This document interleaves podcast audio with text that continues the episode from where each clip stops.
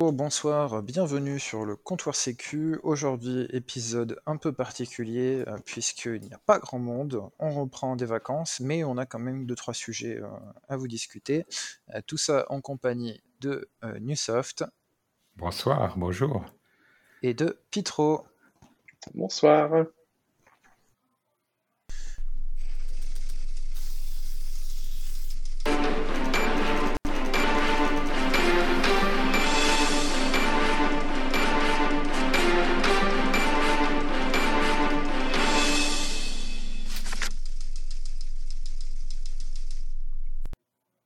Et donc aujourd'hui, on va parler de Barbac, une conférence dont euh, Nicolas a eu la chance d'assister et qui va nous détailler un peu les conférences et ce qu'il en a retenu et ce qui l'a intéressé surtout. Oui, bah alors Barbac, euh, c'est une conférence qui euh, existe depuis l'année dernière et l'année dernière, sa particularité, c'est que c'était la seule conférence à avoir eu lieu dans l'année. Donc, elle avait eu connu un franc succès. Donc, le principe, c'est de faire une conférence en extérieur, un hein, barbecue sur la plage euh, hier. Du coup, ils ne sont pas trop soumis aux problèmes de, contamination. Et cette année, euh, il y a eu un changement énorme, c'est que 15 jours avant la conférence, euh, en fait, le, centre de vacances leur a dit que tout personnel avait le Covid et qu'ils ne pouvaient pas organiser d'événements. Et donc, la conférence a bougé à Toulon. Donc, il y a quand même eu un, un before sur la plage assez sympathique. J'avoue que je me suis baigné à minuit et j'étais pas le seul. Mais la conférence a eu lieu au Palais des Congrès, enfin au Palais Neptune de Toulon, qui était un, palais des congrès euh, un peu plus standard.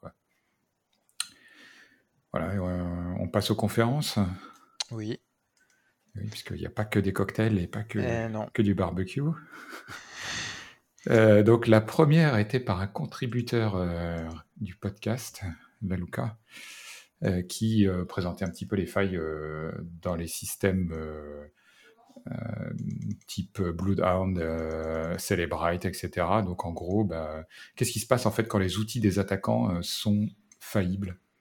Il n'a pas parlé de Kali Linux avec son mot de passe bidon sur le compte-route, mais c'était un peu l'idée de, de, cette conférence. Donc c'était bien fun et bien rigolo. ensuite, on a eu une conférence sur la sécurisation d'un système industriel par la mise en place d'un IDS sur un bus CAN. Donc ça, c'était un peu euh, conférence euh, locale, parce que c'était quelqu'un de, la DCN euh, qui présentait son sujet de thèse. Donc c'était très bien présenté, mais très académique, je dirais. ensuite, il y a eu SOCMINT, qui était un peu un exercice sur comment trouver en ligne des traces d'une personne. Donc là, il y avait l'exemple d'un militaire belge et en fait, ce qu'il faut dire à Barbac, c'est qu'il y avait une grosse présence de OSINT donc il y avait beaucoup de, conférences et de talks sur le, enfin de sur le sur l'OSINT, et ça c'était euh, exactement euh, le genre de conférence euh, où deux, personnes en fait ont été entièrement analysées via des outils en ligne. J'ai appris quelques trucs, il y a effectivement des, références qui sont données qui étaient intéressantes, mais moi je ne sais pas du tout d'OSINT, donc je pars vraiment de zéro. Je suis un candidat. Alors moi, de ce que je me trompe pas pour ce con, c'était euh, Palenat et Gulusha de ZNTFR qui présentaient Tout à fait, tout à fait. Euh, j'ai eu quelques retours euh, sur la conférence. Ça a eu l'air d'avoir beaucoup de succès comme conférence. Ah oui, non, mais c'était très fun et, très, très varié. Enfin, ça change un peu du, du reverse et des conférences de sécurité informatique traditionnelles, quoi. Exploitation de Hyperflow et autres. Ah bah la suivante, euh, elle a l'air d'être assez, euh, assez dure puisque de ce que je comprends, euh, c'est du reverse, hein? Oui, alors c'était, des gens qui ont reversé, des systèmes médicaux, une pompe à insuline ou quelque chose comme ça et en fait, bah, ça tourne sur des processeurs assez spécifiques parce qu'il y a des contraintes industrielles, souvent c'est pas des processeurs très compliqués et donc du coup, ils expliquaient un petit peu comment, Bon, c'était assez facile de récupérer une image de firmware, la décompresser, etc. Mais par contre, la partie euh, microprocesseur, microcontrôleur, bah, il faut partir de la datasheet et réimplémenter. Alors, je vais faire mon boomer. Je dirais que quand on a fait les challenges stick, où euh, la moitié du temps c'est sur des architectures inconnues, c'est been there, done that. Mais, euh, mais en tout cas, la présentation était bien. Et puis, enfin, je veux dire, c'était bien structuré, l'orateur était bon, donc ça, ça se laissait regarder, c'était assez agréable.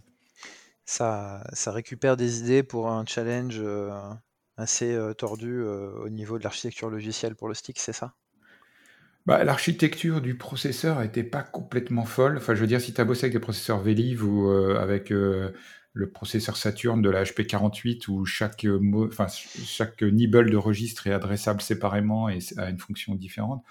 Ouais, ça, c'est des architectures un peu, un peu tendues, quoi. Mais là, bon, le M32C, apparemment, c'était une architecture quand même assez, euh, linéaire. Par contre, effectivement, il faut s'y connaître un peu hardware. C'est-à-dire que le gars disait comment est-ce qu'on trouve des adresses euh, en mémoire? Ben, quand on lit la datasheet, on se rend compte que la table des interruptions est en fait tout à la fin de la mémoire, à 2 puissance 32 moins 16 ou quelque chose comme ça. Et donc, du coup, ça, ça donne des pointeurs en fait vers les vecteurs de reset, les vecteurs de démarrage et autres, qui sont, les, premiers octets, les premières séquences d'instructions qui s'exécutent après le redémarrage du processeur. Et donc, à partir de là, on peut trouver le, mapping des pages mémoire et, loader correctement le, le, firmware dans IDA ou dans Ghidra. Quoi. Mais ça, c'est des trucs, euh, si tu as fait du microcontrôleur, si tu as fait du Pico, tu le sais. Mais quand tu viens du logiciel, c'est pas évident. Ça me rappelle des heures euh, très très anciennes, Pico.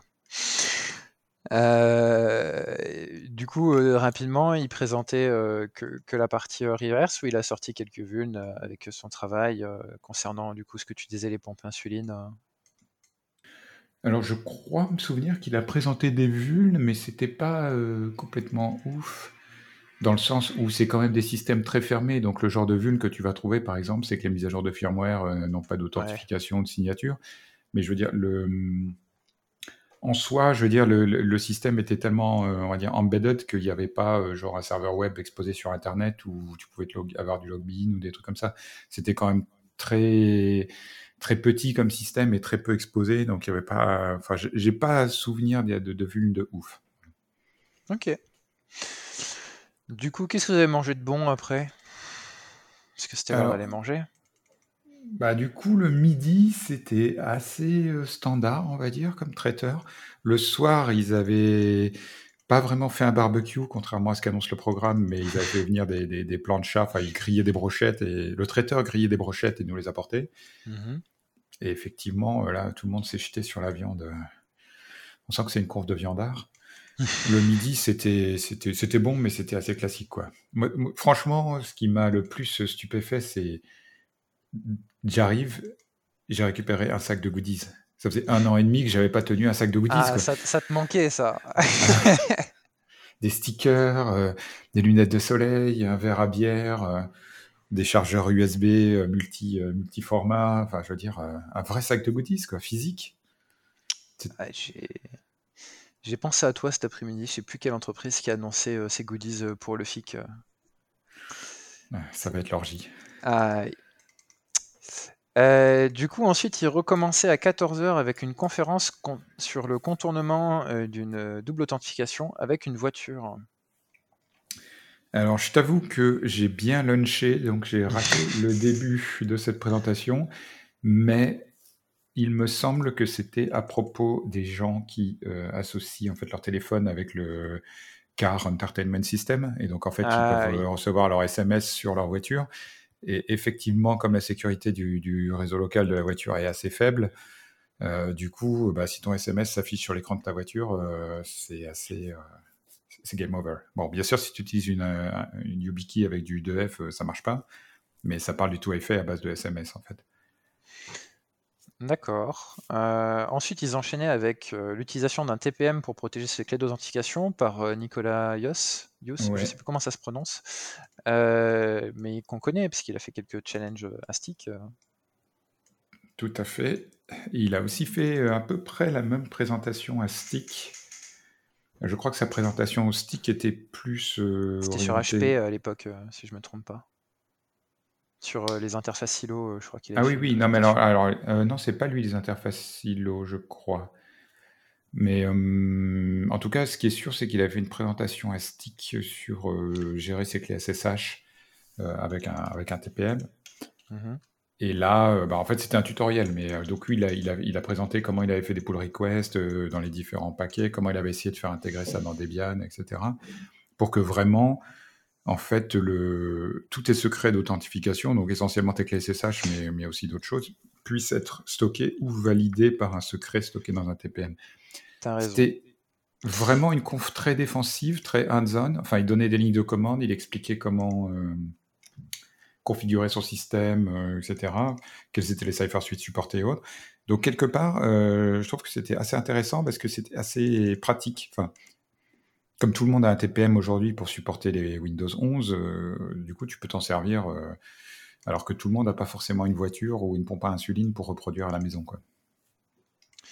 Alors du coup, je viens de vérifier, effectivement, c'était pas les interfaces ILO, mais il en parlait des HP, euh, des BMC de HP, donc les ILO, euh, dans, euh, dans sa description pour sa, conférence. Donc lui, c'était Hydracar, donc sur l'Hydrac de Dell.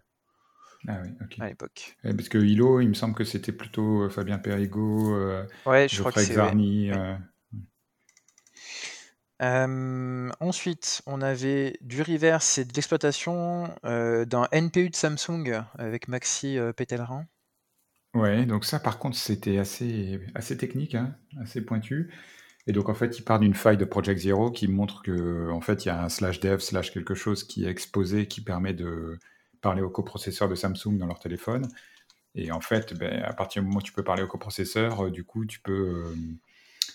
Euh, enfin, il avait analysé en fait le firmware du coprocesseur, il a trouvé quelques failles qui permettaient après d'utiliser le coprocesseur pour revenir sur le téléphone. Donc potentiellement, ça fait de l'escalade de privilèges ou ça permet d'aller euh, euh, contourner des sécurités comme Samsung euh, Knox en allant écrire directement dans la mémoire sans, être détecté par le processeur principal. après, les failles qu'il avait apparemment ne fonctionnaient pas toutes seules. Enfin, tu pouvais pas faire un jailbreak persistant uniquement avec sa faille. Il fallait aussi avoir des, failles côté Android, mais euh, bon, il y avait quand même un, solide boulot technique, on va dire. Hein. Si tu es dans le domaine, ça peut être intéressant d'aller voir les, slides. Ouais, je suis en train de regarder euh, ce que c'était euh, un petit peu. Ouais, ça a l'air d'être sympa en tout cas. je pense que c'est quelque chose que je vais regarder du coup. Tu, m'as donné envie. ensuite, il y avait un petit break, et puis il reprenait à 16h avec Fake MyAS, avec, de Thérèse Philly et Hugo Bruna. Ouais, alors en fait, je pensais que AS c'était euh, Autonomous, System. oui. Ouais, je m'attendais à un truc BGP et en fait, pas du tout. C'était un truc sur euh, le spoofing de géolocalisation. Euh, et donc, c'était sur comment spoofer du GPS, etc. Alors, il y a eu des démos en live, donc ça marchait. Par contre, il y a eu quelques points qui n'étaient pas très clairs. En particulier, euh, il y a quasiment aucun système de GPS de téléphone aujourd'hui qui utilise uniquement le GPS. Et quand je dis GPS, en fait, je parle de positioning system parce que il y a le GPS, le GLONASS, le Galileo, le truc chinois, euh, le truc israélien, euh, comment s'appelle le truc chinois, je sais plus. Et donc tous les téléphones, en fait, plutôt que d'attendre plusieurs minutes avant d'avoir un fixe GPS, ils vont aussi céder de la liste des réseaux Wi-Fi environnants, par exemple ce qui leur permet très rapidement d'avoir une idée de la région dans laquelle ils sont. Mhm. Et donc il y a eu, il y a eu quelques questions là-dessus, c'était pas très très clair. Euh, enfin, en tout cas, leur système marche, mais sur un téléphone, c'est dans la rue, c'est pas si clair que ça fonctionnerait. Voilà. D'accord. ensuite, c'était enchaîné avec, de ce que je lis, ce qui a l'air d'être le write-up ou la conférence d'explication de Point2On qu'ils ont gagné, avec le TP-Link Archer, A7. Tout à fait. Alors donc là, c'est quelqu'un de Synactive qui a qui a gagné la conférence Point2On, dans la catégorie, Embedded Device, enfin, routeur domestique.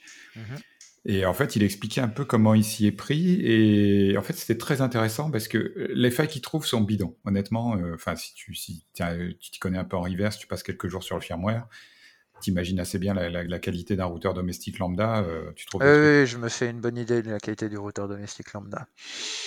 Par contre, ce qui était intéressant, c'est la gamification du système. C'est-à-dire, pour gagner l'argent à la fin, il faut être le seul à avoir la faille. Et donc, s'il y a bug collision et que tu passes deuxième, et eh ben en fait, tu touches pas d'argent. Donc, en fait, il faut pas une faille trop simple, mais il faut pas une faille trop compliquée non plus, parce que sinon, euh, euh, cette année, comme ça se faisait en remote, en fait, tu envoies ton exploit euh, une semaine avant par Internet. Les organisateurs lancent l'exploit et ils, ils, chronomètrent 30 secondes. Et si ça pop pas un shell, bah, tu es considéré comme perdant. Et tu aucun moyen de débugger. Enfin, tu peux essayer trois fois, mais c'est tout. Ah oui, c'est c'est compliqué, euh, du coup, euh. Ouais, c'était vraiment tendu. Donc, euh, du coup, ils ont quand même trouvé une faille relativement exploitable, mais alors qui était côté LAN, donc côté domestique et pas côté mmh exposé Internet, donc il fallait moins cher. Et eBay, ils ont réussi à exploiter et à gagner l'argent, mais alors c'était ridicule, je sais plus, c'était 3000 dollars ou un truc comme ça. Et en fait, ils ont bien fait parce que après la conférence, ils se sont rendus compte que la faille qui avait été exploitée à Pontoon l'année d'avant, en fait, n'avait jamais été corrigée par, euh, par TP-Link. Et en fait, ils ont sorti le fixe genre trois jours avant Own. Et les règles de Own, c'est que tu dois euh, exploiter le device dans sa dernière version disponible. Donc tous les gens qui avaient vu potentiellement que c'était pas patché, qui avaient essayé de resoumettre le même exploit, ben en fait, euh, ça aurait pas marché. Alors ils savent pas ce que les autres ont essayé, ils n'ont pas eu accès aux, exploits des autres équipes, mais voilà. La partie gamification était vraiment très intéressante. Ok, euh, du coup, dernière euh, conférence de la journée avant de passer sur les rumps, c'était une conférence qui s'appelle New Detection Technique Against This Person Does Not Exist.com. Donc, c'est un site qui euh, génère des personnes de manière procédurale, si je ne me trompe pas. Après, de ce que je me rappelle d'avoir lu, c'est de la génération de, de photos de personnes. Oui, tout à fait. Et alors, c'est extrêmement bien fait. Si tu vas sur thispersondoesnotexist.com, euh, tu, tu verras les visages, c'est bluffant, enfin, c'est indiscernable. D'ailleurs, il a fait le test dans la salle. Hein. Mhm. il, présente neuf visages et il fait voter les gens à main levée. Et il y a plein de gens qui sont. Enfin, en majorité, les gens étaient incapables de savoir quel était le, faux visage. Mhm. Mais en fait, ils utilisent euh, un réseau de neurones qui est. Euh, produit par Nvidia, je crois, mais je suis pas tout à fait sûr. Mais après, il y a une phase d'entraînement qui est assez subtile et qui euh, permet pas forcément à n'importe qui de reproduire chez lui. C'est pour ça que les gens passent par le site web. Et, donc, en fait, il explique deux choses. Il explique, un, que euh, le, les images euh, d'entraînement, en fait, c'est un jeu de test qui a été extrait d'Internet et en fait, pour ils ont extrait que les visages de photos diverses et variées. Et en fait, euh, l'algorithme a toujours positionné les yeux au même endroit. Et donc, la totalité du jeu d'entraînement du, réseau de neurones, les deux yeux sont exactement au même endroit. Et donc, ça, c'est un critère qui permet. Enfin, si, euh, si tu as une image générée et que les yeux sont pas à cet endroit-là, si l'image n'a pas été croppée, tu es quasiment sûr que c'est pas une image euh, générée par ce, par ce système. Ah oui, du coup, c'est un peu. Bah, du coup, c'était c'était vraiment pas mal. C'était du hack on va dire, euh, low budget, mais euh, no budget, mais franchement, ça marche. Et l'autre truc qu'il a fait, c'est qu'il a remarqué que l'algorithme de génération est quand même assez lourd, et donc le site ne t'envoie un nouveau visage que toutes les euh, genre une ou deux secondes. Et donc depuis deux mois, en fait, il collecte tous les visages générés par ce site. Il fait un neural hash dessus, là, le truc utilisé par Apple, et, et il stocke l'empreinte. Et du coup, il peut instantanément te dire si un visage a été généré dans les deux derniers mois avec ce système. Et son, son serveur est open source. Je me souviens plus de l'adresse, enfin, fata. quelque chose. Ouais, ça me parle. Euh, J'ai vérifié en live. Euh, je crois que c'est H25 sa boîte, quelque chose comme ça. Oui, ça c'est. Mais son serveur, par contre, il est. Ouais, c'est ça. Il a un autre nom. Euh, du coup, hop, hop, hop, hop, hop. Ouais, du, il a un serveur Discord si vous voulez euh, rejoindre et tout. Euh, donc euh, sa boîte c'est H25IO. c'est Mathis Amen qui a, présenté du coup. Et il fait des lives Twitch de temps en temps dessus, qui sont plutôt intéressants en tout cas. Moi ça fait un petit moment que je suis son travail depuis une découverte à Sixev. Ce qui est il bosse aussi chez Sogeti, non? Et il n'est pas capitaine de l'équipe Ace of Spade? Peut-être. Je ne me rappelle pas de, tout. Euh, mon cerveau a du mal. c'est possible. moi aussi, tu sais, j'ai revu 300 personnes euh, en live d'un seul coup. Là, c'est ça fait bizarre. Ah, je sais pas si je serais prêt. Hein. Et du coup, euh, après ça, bah, il y a les rumps, meilleur moment. Est-ce qu'il y a une organisation particulière au rump? Est-ce que c'est comme le stick? Est-ce que c'est comme du coup BotConf? Ou est-ce qu'il y a des règles un peu plus spécifiques? C'est beaucoup plus bienveillant que le stick, j'ai trouvé. Il n'y a pas de nerf gun, il n'y a pas de vous applaudissez si vous voulez que les gens s'en aillent, etc.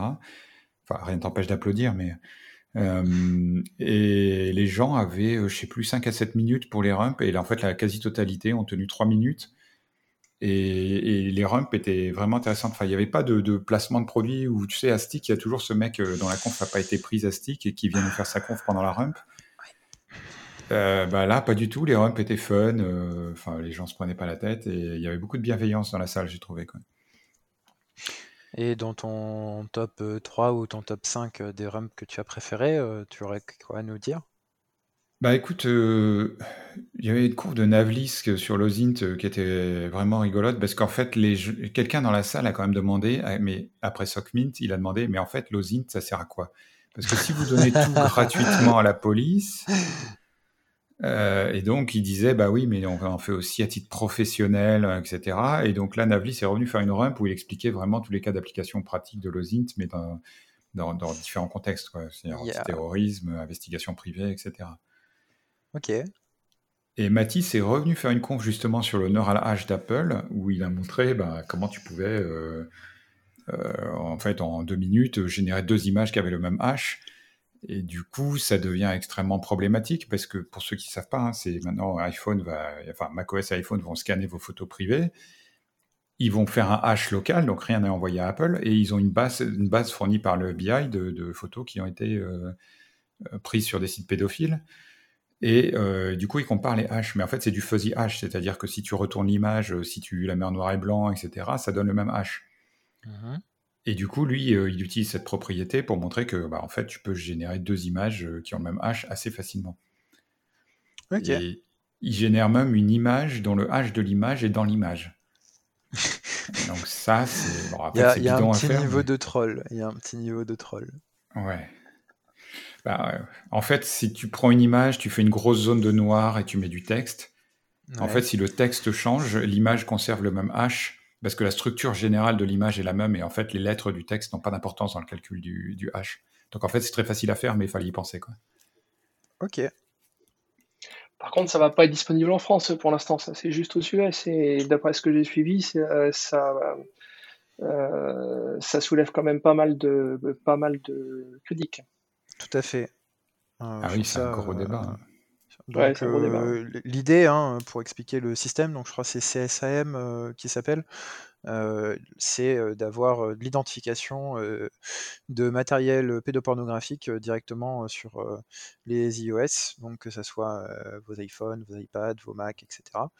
de ce que je me rappelle, hein, ça fait longtemps que j'ai lu ça effectivement, la base de données est fournie, alors je sais plus si c'est le FBI ou si c'est une autre agence américaine et au niveau des levées de boucliers, oui, ça marche très fort, pour, deux raisons. La première, c'est qu'effectivement, comme, l'a démontré Matisse, dans sa rump, ben, c'est que c'est possible, d'avoir du faux positif fortement et plutôt facilement. Et la deuxième, c'est que les gens n'apprécient pas cette intrusion de la vie privée, notamment il y a des tribunes très, très contre ce mécanisme-là, de la part de l'EFF de tête, et il y avait une autre organisation américaine pour la vie privée qui, qui en a parlé beaucoup ça a d'abord été balancé comme ça sans explication, puis ensuite Apple est revenu sur, sur son histoire en disant non mais ça a marché comme ça, comme ça.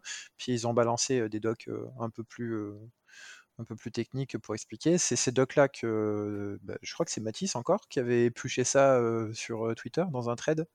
De tête, je crois que c'est lui. Hein, il a fait un blog post justement où il explique tout ça qui est vraiment. il a fait un blog pour reprendre son thread. Ok. Bah, je vous le conseille du coup parce que j'avais bien aimé le trade, donc je pense que si ça continuait, c'est, ça doit être très bien. et du coup, pour l'instant, je sais pas si ça a été implémenté en France. Ça, je ne sais pas dire, mais c'est un système non, en mais si, Non, en France, non. Et si je me souviens bien, c'est même pas sur toutes les sur tout le territoire américain. Je crois que c'est que dans quelques États que ça doit être que ça doit être lancé au début mais, mais vu que ça prête tellement à controverse, je, enfin, je sais pas trop où est-ce qu'ils en sont du coup euh, Apple parce qu'ils ont, ils ont un petit peu, un petit peu rétro-pédalé sur le sujet. De toute façon, euh, la version d'iOS, elle est unique pour tous les téléphones, non? Donc, enfin, le système est peut-être pas disponible en France, mais le code est présent dans ton image d'iOS. Euh, je pense, du coup, on t'a coupé, enfin, on a fait une bonne digression. Est-ce que tu as une autre, une autre rump qui t'a bien plu? Écoute, j'ai gardé un bon souvenir des rumps, mais par contre, là, de tête, sans revoir le programme des rumps, je te. Non, il n'y a rien qui me vient. Ok.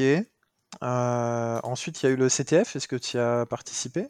Ouais, j'y ai un petit peu participé. Donc, bon, c'était un CTF assez classique, hein, avec des challenges qui étaient il y avait du reverse, du forensic, etc. Je crois qu'il n'y avait pas trop de guessing. Moi, j'ai fait les challenges reverse, c'était c'était correct, je me suis bien amusé. je suis allé me coucher vers minuit, minuit et demi. Et Mhm. là, je découvre le lendemain matin que, un, bon, Sogeti a gagné. Enfin, pardon, Synactive a gagné, excusez-moi. Mais Sogeti a fini quatrième au CTF. Et là, ça a ragé sur Twitter. Il y a eu du troll. Et même le compte Pentester, qui n'était pas actif depuis des mois, s'est fendu d'un tweet.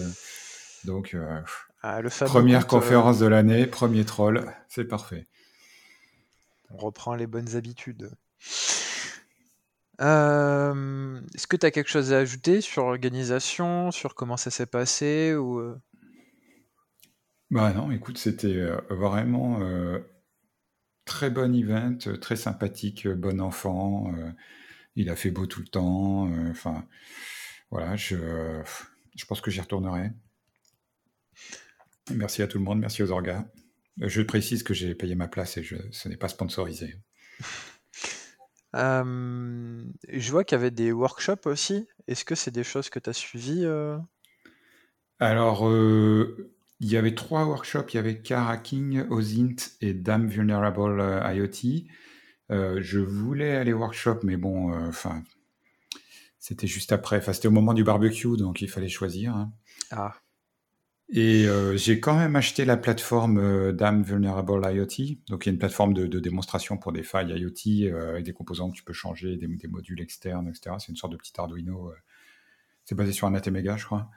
Et, et apparemment, j'ai eu des bons retours des, des- des workshops, donc je, je pense que c'était bien. Et malheureusement, j'ai pas de, de first hand report. ok. Euh, pour ceux qui sont intéressés, euh, du, coup, euh, pour en savoir plus sur cette conférence, donc vous avez leur site, donc barbac.fr, et leur Twitter, et on mettra ça, du coup, dans les sources de l'épisode. On va passer à la suite. Qu'est-ce qu'on avait prévu pour la suite? Hop. Euh, et bah, on a prévu des vulnérabilités pour la suite. Euh, beaucoup de choses cet été. Alors, on va pas vous faire euh, quelque chose de d'exhaustif, hein, parce qu'il y a eu beaucoup trop de choses. On va focuser sur deux trois éléments. Certains qui sont, dire, très importants immédiatement, et puis d'autres qui sont peut-être un peu plus anecdotiques. Du coup, pour les importants tout de suite, donc il y a des vulnérabilités, notamment chez Atlassian, donc pour les confluences. Donc là, selon votre installation et votre version, on vous encourage très très fortement à patcher. Euh, on a euh, aussi euh, des vulnérabilités du côté de Microsoft. Et alors là, le problème, c'est quelles vulnérabilités? Parce que bon, c'est plus lesquelles parler. Est-ce qu'on parle de Print Nightmare, qui sont des vulnérabilités dans le spooler d'impression, et qui, malgré trois mois, je crois, aujourd'hui, ou quatre mois, je sais plus, je crois que c'est trois mois de tête, bah, toujours pas de correctif viable annoncé par Microsoft. On en espère en tout cas pour, si je me trompe pas, c'est la semaine prochaine. Euh, le prochain patch euh, Tuesday. Donc euh, on espère qu'il y aura des, informations là un peu plus pertinentes de ce côté-là. Ensuite, on a des vulnérabilités du côté de Exchange. Alors là, le problème, c'est qu'on en a beaucoup trop. Il y a trois noms de proxy en vulnérabilité. Je ne me rappelle pas du troisième, mais on a Proxy Shell et Proxy Token. Euh, donc euh, il faut que vous fassiez euh, les mises à jour. Pour Proxy Token, a priori, ça serait corrigé dans les SU Cumulative Update de avril pour Microsoft. Et concernant les Proxy Shell, je ne veux pas dire de bêtises, je crois que c'est ceux de mai ou de juin. Donc là, il faut, mettre à jour rapidement, puisque ces deux vulnérabilités font l'objet d'attaques euh, actuelles, Euh, notamment euh, du côté de Proxy Shell, ça fait l'objet d'attaques quasiment depuis que ça a été disclose, et du côté de Proxy Token, ça fait l'objet d'attaques, je crois c'était 6 heures, ou 8 heures suite à la publication par euh, Zero Day Initiative du write-up dessus.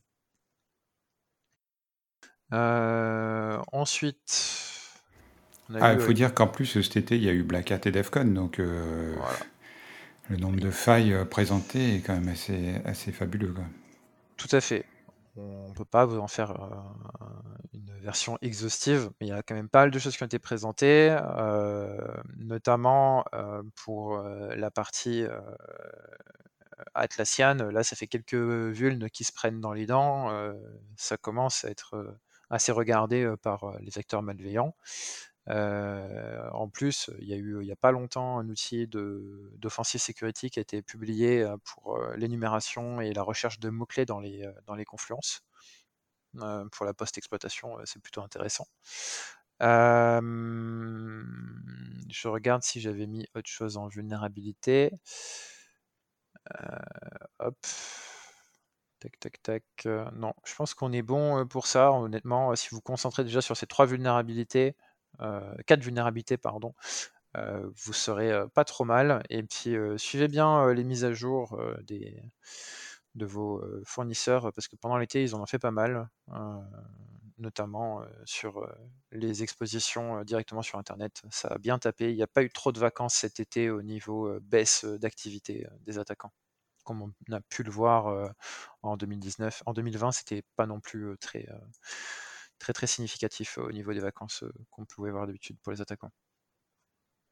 Est-ce que vous avez des questions? Est-ce que vous avez d'autres sujets dont vous voulez parler côté Newsoft ou côté Pitro? Non, c'est bon. Est-ce que tu vas parler des, failles dans Azure aussi ou... Parce que ça, c'est ah, on peut parler aussi des failles dans Azure. Ah euh, on peut parler effectivement des failles dans Azure. J'allais l'oublier, effectivement. Euh, vulnérabilité euh, dans ChaosDB, qui est du coup CosmosDB, pardon, et ChaosDB, c'est le nom de la vulnérabilité, pardon, qui pouvait permettre aux attaquants, du coup, d'accéder aux clés de la base de données, donc les clés primaires, si je ne me trompe pas. Microsoft, comme c'est du SAS, a patché, mais il y a pu avoir un risque d'exposition et d'exploitation avant, même si Microsoft dit ne pas en avoir vu. on vous conseille quand même de suivre la guidance de Microsoft sur le renouvellement des clés, parce qu'il vaut mieux vérifier et faire le renouvellement des clés que de se faire péter juste après. Ouais, parce que ce qu'il faut dire, c'est que cette base de données, donc euh, en fait, ça fait deux ans, depuis fin 2019, que potentiellement, elle est, accessible depuis Internet, enfin accessible par d'autres clients si tu sais comment faire. Et les gars qui ont trouvé ça, c'est la boîte Wiz.io, dont le fondateur est en fait un ancien de Microsoft, genre un ancien de la sécurité Microsoft, qui a quitté Microsoft juste avant que cette base soit mise en ligne. Je pense qu'il avait aussi quelques connaissances sur comment c'était fait en interne et euh, et qu'il a regardé euh, là où il fallait. quoi. Ah, c'est peut-être une vulnérabilité qui été mise en, en, delay euh, pour patching, tu vois, et puis bah, lui, il s'en est servi. Euh, c'est pas. Hein. ensuite, j'avais de la vulnérabilité plutôt sympa au niveau Bluetooth, qui s'appelle Bracktooth. Euh, qui euh, concerne euh, du coup du déni de service, des crashs, des verrouillages de, code et de l'arbitrary code exécution, tout ce qu'on aime sur le Bluetooth. ça attaque plein de, de chips Bluetooth. donc je lu rapidement, mais je n'arrive pas à retrouver si c'est une vulnérabilité protocolaire ou si c'est une vulnérabilité d'implémentation. J'irai plus sur du protocole, euh, vu le nombre de SOC qui sont attaqués, mais euh, à vérifier.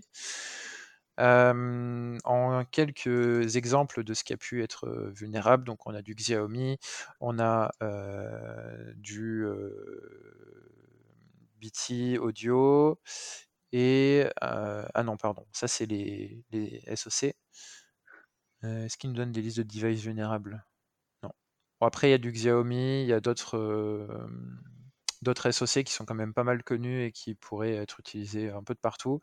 Euh, notamment, il y a du, de la CVE qui est en attente du côté de Intel et de Qualcomm. C'est les deux plus gros pour les fournisseurs avec Mediatek pour les chips SoC. Donc, à surveiller ce qui, ce qui va en sortir derrière et les vulnérabilités ont l'air d'être bien sympas. Et comme on aime, euh, l'époque et les détails d'exploitation sont disponibles publiquement avec euh, un site euh, internet qui a été créé, enfin qui est hosté sur GitHub avec tous les détails, les timelines et comment fonctionne chaque attaque, hein, puisqu'il y en a une 17, je crois, si je ne me trompe pas.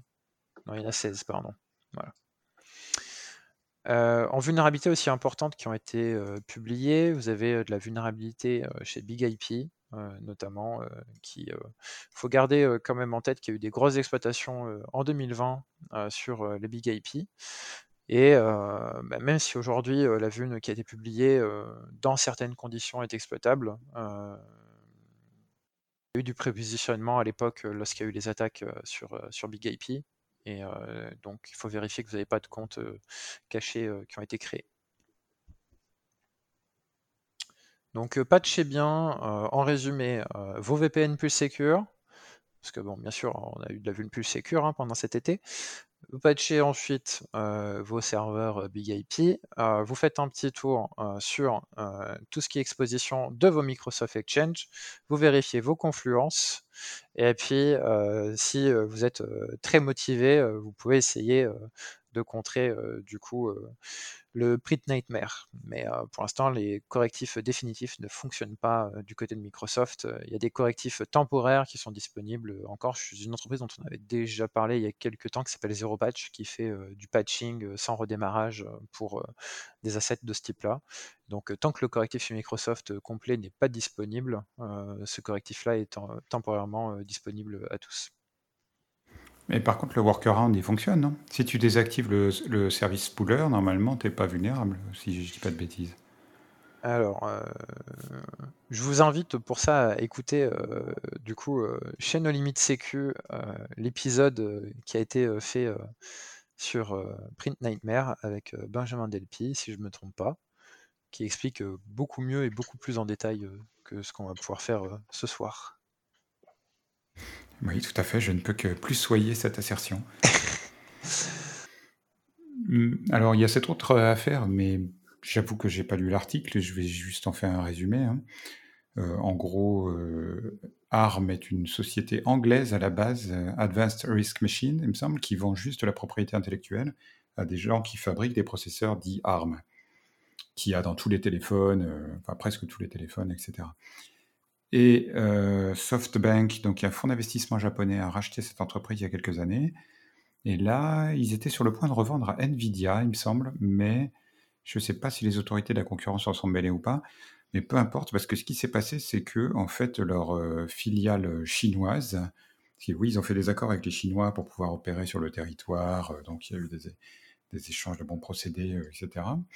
Et en fait, le directeur de la filiale chinoise ne, répond plus au siège. Enfin, il a pris le contrôle de, des usines, de la propriété intellectuelle, etc. Et il fabrique des trucs dans son coin et il ne, répond plus aux injonctions des investisseurs ni des, entreprises étrangères.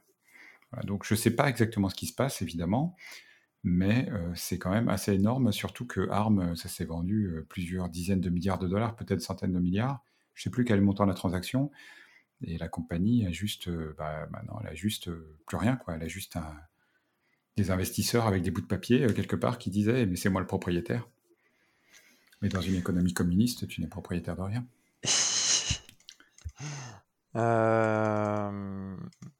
Alors de ce que je comprends, il voulait essayer de le virer, le mec, et du coup il a pris la compagnie à la place ça peut se remettre dans un cadre peut-être un peu plus grand. alors ça, je sais pas si tu suis, mais moi je suis ça parce que ça, ça m'intéresse à titre personnel. Mais il y a un gros, une espèce de guerre dont on ne parle pas forcément aujourd'hui et dont on voit pas forcément beaucoup de, conséquences, même s'il y a quelques conséquences en France, on pourra en parler après. Mais la guerre sur les semi-conducteurs et les terres rares, ça fonctionne très très fortement en ce moment, notamment suite aux sanctions américaines qui avaient été faites contre euh, contre la Chine et euh, donc TSMC, euh, donc, qui est un très très gros producteur de, semi-conducteurs, qui a dû du coup bouger suite, enfin qui a entrepris de créer une, entreprise de, enfin une usine pardon de fabrication en, aux US pardon, euh, qui euh, du coup était sous le coup des sanctions. Euh, et il faut savoir que TSMC, leur principal client, c'était Huawei. Huawei qui avait target par les sanctions américaines. Donc en faisant ça, les US ont coupé quand même un, bon coup à Huawei, même s'ils développent en interne avec un, autre, un autre processeur chez eux, je ne me rappelle plus le nom de tête. Ça, c'est la première partie de, la guerre. Ensuite, il y a la deuxième guerre où les États-Unis font en sorte que si un élément qui est envoyé pour le marché des semi-conducteurs à la Chine contient une once de propriété intellectuelle américaine, il ne peut pas être transféré. Et c'est un peu un problème parce qu'en Allemagne, du coup, ils ont bloqué l'envoi d'une machine pour faire des impressions de semi-conducteurs très très basses. Donc il y, a cette partie-là. Et il faut savoir aussi que la Chine a besoin de semi-conducteurs et que les sanctions américaines commencent à, faire mal au niveau des, expéditions et de la production chinoise en ce moment. concernant les conséquences qu'on ne voit pas forcément, mais on peut citer quelques usines Renault qui sont à l'arrêt, si je ne me trompe pas, parce qu'ils ne peuvent pas avoir leur, leur semi-conducteur actuellement dû aux sanctions. il faut préciser aussi que TSMC, c'est taïwanais, donc c'est pas de la Chine continentale. Et il n'y a pas de fondeur en Chine continentale qui s'est travaillé en dessous de je sais plus combien, 20 euh, nanomètres ou je sais pas quoi, enfin les puces modernes. Il y a, je crois qu'il y a Samsung, TSMC et, Intel qui ont les usines capables de faire ça. C'est des investissements à 10 milliards de dollars. Hein. Oui, c'est très très très cher. Euh, et surtout euh, stratégique aujourd'hui quand on, se rend compte de, des, problèmes qu'on peut avoir. D'ailleurs, je crois que ça fait partie des, objectifs français d'avoir une usine de, semi-conducteurs euh, euh, qui descend en dessous de, ces valeurs-là, si je ne me trompe pas. Bah, effectivement, il y a l'usine ST Microelectronics à Grenoble, mais je ne sais pas quelle est leur capacité de, gravure aujourd'hui. Par contre, ils sont assez pointus dans certains domaines, comme par exemple les accéléromètres euh, pour, les, pour les capteurs de téléphone portable, mais effectivement, ils n'ont pas la capacité à descendre en dessous d'une certaine taille tout cas, c'est une, guerre entre guillemets qui est commerciale et aussi judiciaire, hein, qui est intéressante à suivre au niveau des, des, semi-conducteurs. Ok, ben, on a fait le tour. Je pense qu'on a fait le tour, effectivement. du coup, il ne nous reste plus qu'à souhaiter une bonne journée, bonne soirée à ceux qui nous écoutent. Et on vous dit à la prochaine fois. Au revoir. Au revoir. Bonsoir.